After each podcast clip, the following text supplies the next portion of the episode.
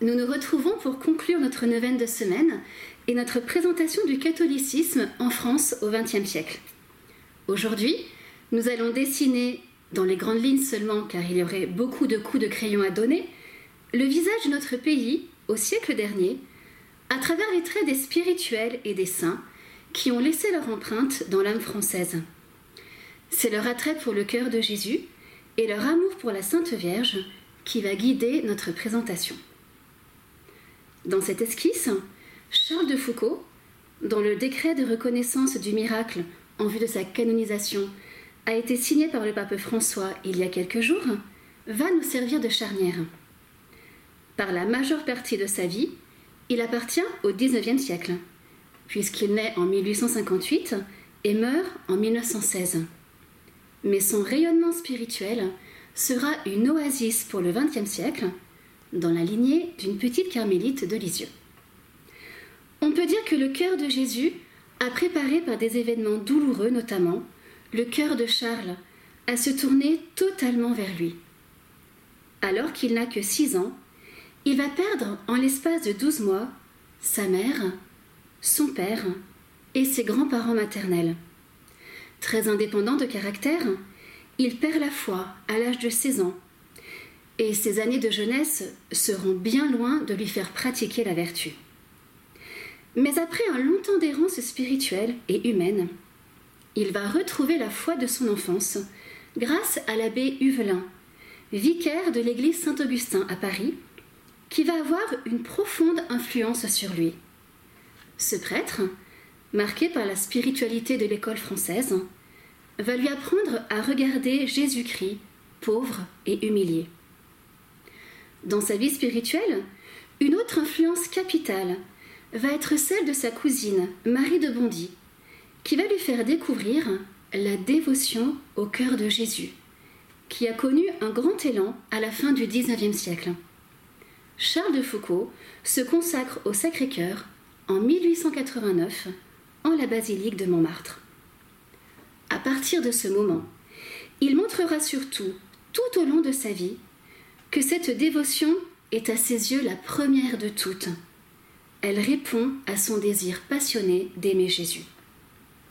À la recherche de la place qui le configurera le plus intimement au Christ, c'est loin de France qui va devenir le témoin de son Seigneur en pays d'islam, en ayant le désir de fonder les petits frères du Sacré-Cœur de Jésus, ancrant leur vie dans l'adoration du Saint-Sacrement et l'imitation de la vie de Nazareth, et revêtus de l'habit blanc orné du Sacré-Cœur, dont nous connaissons bien la représentation.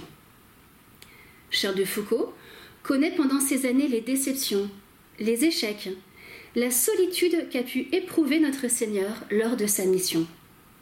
Il est seul pour vivre son idéal en se donnant aux populations touaregs qui ne se convertissent pas à la foi catholique. Et c'est ainsi qu'un premier vendredi du mois, le 1er décembre 1916, il tombe, touché par une balle, victime de pillards qui avaient projeté de le prendre en otage. C'est après sa mort suite à la publication de nombreux écrits manuscrits, que le rayonnement du père de Foucault a été considérable. Le grain de blé semé en terre a suscité notamment de nombreuses expériences de vie religieuse. Vingt ans après sa mort, cinq congrégations nouvelles naquirent de ses intuitions.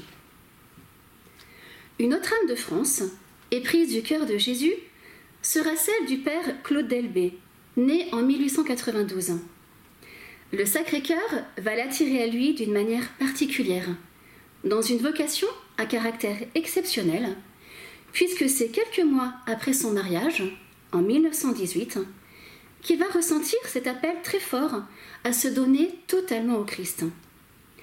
Sa conversion intérieure est liée notamment à la prédication du père Matteo, né au Pérou en 1815, 1875, nommé par Pie XII l'apôtre mondial du Sacré-Cœur.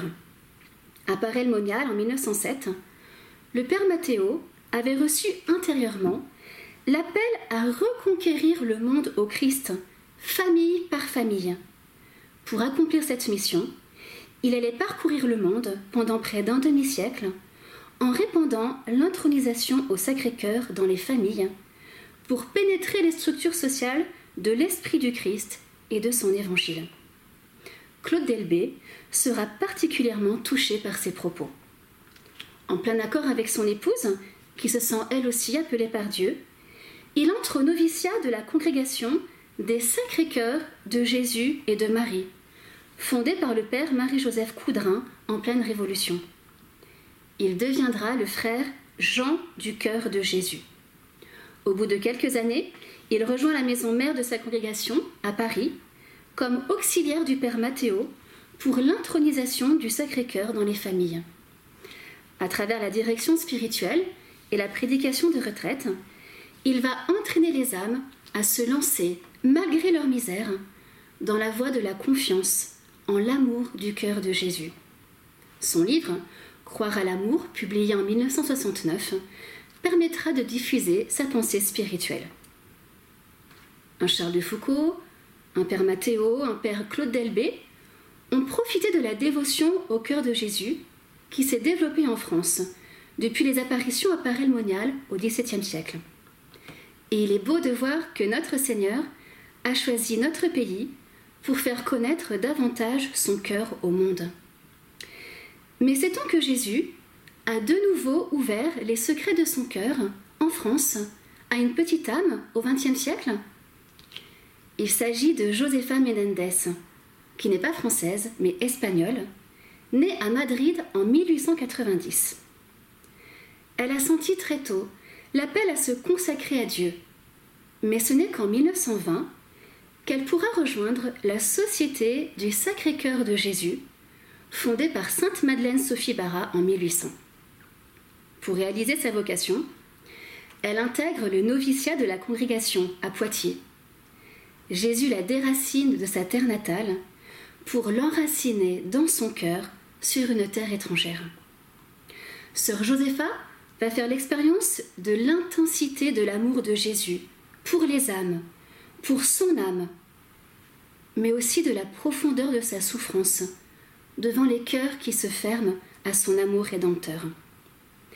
En seulement trois années de vie religieuse, elle mourra en 1923, notre Seigneur lui fait vivre plusieurs grâces mystiques, mais surtout, il lui apprend à vivre de son cœur divin, dans les événements les plus simples de sa vie quotidienne, et à s'offrir avec lui pour le salut des âmes. À travers elle, il nous transmet un enseignement, par la formation intérieure qu'il entreprend en Josépha, mais aussi par les messages qu'il lui dicte, et dont la teneur est transmise dans le livre Un appel à l'amour. En nous livrant son cœur, Jésus précise bien à Josépha qu'il n'apporte pas quelque chose de nouveau. Cette révélation privée ne vient pas compléter l'évangile et la tradition. Mais il déclare qu'il désire maintenant quelque chose de plus, que l'on croit vraiment au pardon et à la miséricorde de son cœur. Écoutons-le parler de notre pays. Je veux répandre ma paix jusqu'aux extrémités du monde, mais d'une manière spéciale, sur cette terre bénie, berceau de la dévotion à mon cœur. Oui, je veux être sa paix, sa vie, son roi. Pour effacer son ingratitude, je répandrai un torrent de miséricorde. Pour réparer ses offenses, je prendrai des victimes qui obtiendront le pardon. Une de ces âmes, unie intimement à Jésus, est bien celle de Marthe Robin, née en 1902 et morte en 1981 sous la conduite spéciale de la Sainte Vierge, qu'elle appelle sa maman chérie, et à laquelle elle se consacre, dans la lignée spirituelle de Saint Louis-Marie Grignon de Montfort, Marthe va être amenée à accepter sa vocation unique, paralysée pendant plus de 50 ans sur son lit de douleur, en voulant ce que Dieu a choisi pour elle. Dans son acte d'abandon, du 15 octobre 1925, elle se livre pour le triomphe du Sacré-Cœur, en désirant consoler, réjouir et glorifier ce cœur divin. Et c'est peu à peu que Jésus va lui faire découvrir sa mission particulière en accomplissant en elle la grande œuvre de son amour par la participation exceptionnelle à sa passion pour le salut des âmes. Jésus confie aussi à Marthe la mission de donner naissance au foyer de charité, centre de prédication de retraite, et de les porter par l'offrande de sa souffrance. Soulignons la sollicitude de notre Seigneur pour ces foyers qu'il appelle la maison de mon cœur, ouvert à tous. Marthe, elle, accueillera tous ceux qui auront besoin de recevoir lumière, réconfort. Elle sera une grande aide pour des dizaines de milliers de personnes qui viendront la voir.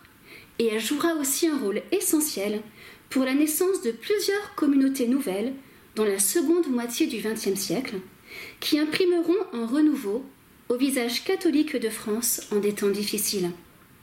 On peut penser, parmi d'autres, à la communauté de l'Emmanuel, aux petites sœurs du Père de Foucault et bien sûr à notre famille religieuse. Si unie à Jésus, si attachée à la Sainte Vierge, il n'est pas étonnant que Marthe ait eu des intuitions sur la vocation de notre pays. Elle avait dit notamment en 1936 La France tombera très bas, plus bas que les autres nations, à cause de son orgueil et des mauvais chefs qu'elle se sera choisie. Elle aura le nez dans la poussière, il n'y aura plus rien mais dans sa détresse, elle se souviendra de Dieu. Alors, elle criera vers lui, et c'est la Sainte Vierge qui viendra la sauver.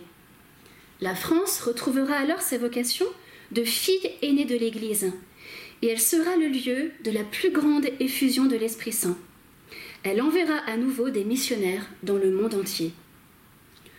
Notons qu'à peu près à la même époque, en 1945, Jésus parle à Marcel Van, vietnamien, de la France malheureuse, car elle n'a pas été fidèle à l'amour de Dieu pour elle.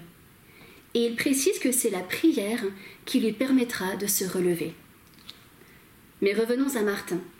Sa figure va nous permettre aussi d'introduire deux âmes qui nous sont très chères. Nos fondateurs, le père Lucien-Marie Dorne et mère Marie-Augusta. En effet, Marthe et mère Marie-Augusta ont vécu une très grande proximité spirituelle alors qu'elles se sont vues peu de fois. On peut vraiment dire que Mère Marie-Augusta a été une sœur de cœur pour Marthe. Le fondement de leur union était Jésus, le bien-aimé de leur âme. Mère Marie-Augusta, née en 1907 et morte en 1963, s'est tournée résolument vers Jésus alors qu'elle a un peu plus de 20 ans, en comprenant qu'il ne la décevrait jamais. Sa dévotion au Sacré-Cœur s'est développée à l'école de Saint Ignace de Loyola. Et c'est à la suite d'une retraite spirituelle prêchée sur le Sacré-Cœur qu'elle a pris la décision d'entrer en 1944 dans l'équipe Notre-Dame des Neiges, fondée par le père Lucien-Marie Dorn à Annonay. Elle découvrit alors un autre aspect de la dévotion au cœur de Jésus, la mission, qui doit nous presser pour communiquer l'amour du Christ aux autres. Par cette découverte, elle renonça à la vie purement contemplative à laquelle elle aspirait pour dire oui à celle que Jésus désirait pour elle, en prenant notamment la tête de la communauté naissante qu'elle allait diriger avec le Père, nommé curé à Saint-Pierre de Colombier en 1946, petit village dans lequel la fondation allait pouvoir s'implanter. C'est là que le Père fit ériger la statue de Notre-Dame des Neiges, très sensible au message de Fatima et aux demandes du cœur immaculé de Marie, notamment par la dévotion des premiers samedis du mois, qu'il eut à cœur de diffuser, il avait émis le souhait que la statue qui surplomberait le village soit faite sur le modèle de Notre-Dame de Fatima. Mais devant le nom catégorique du sculpteur, c'est le modèle de la médaille miraculeuse qui l'emporta, et la blancheur de la statue évoque la pureté du cœur immaculé de Notre-Dame nos pères et mères ont toujours eu la très forte intuition spirituelle que Notre-Dame bénirait des foules à Saint-Pierre de Colombier. Et l'une des missions de la communauté de répandre sa dévotion, notamment par le moyen de ses statues pèlerines.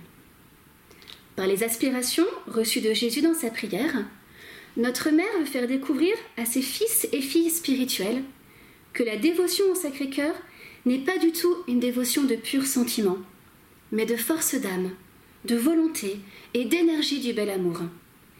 Elle nous appelle à répondre, par l'amour, à l'amour de Jésus, à avoir un cœur délicat pour consoler son cœur si lourd de tristesse, et à puiser les grâces dans le cœur pur de la Sainte Mère de Jésus. Ainsi, le cœur du charisme de notre communauté, c'est l'éducation des cœurs, à la ressemblance des cœurs de Jésus et de Marie. Le Père et notre Mère ont accompli cette mission dans le jamais rien l'un sans l'autre, tendant, pouvons-nous dire, à l'unisson des cœurs de notre Seigneur et de sa Sainte Mère. Cette neuvaine de semaine nous a permis de retracer les grandes lignes de l'histoire d'amour de notre Seigneur et de la Sainte Vierge pour notre nation. Nous avons pu découvrir ou redécouvrir les figures de sainteté de toutes les époques qui ont pris au sérieux l'amour du Christ pour nous, malgré les faiblesses, les trahisons, les reniements, les péchés. C'est avec un cœur rempli de reconnaissance et de gratitude que nous réalisons combien Dieu est fidèle, combien ses dons sont inouïs et sans repentance. Ainsi, en réponse d'amour, consacrons-nous totalement ce soir aux cœurs unis de Jésus et de Marie dans l'Esprit Saint sous le regard de Saint Joseph.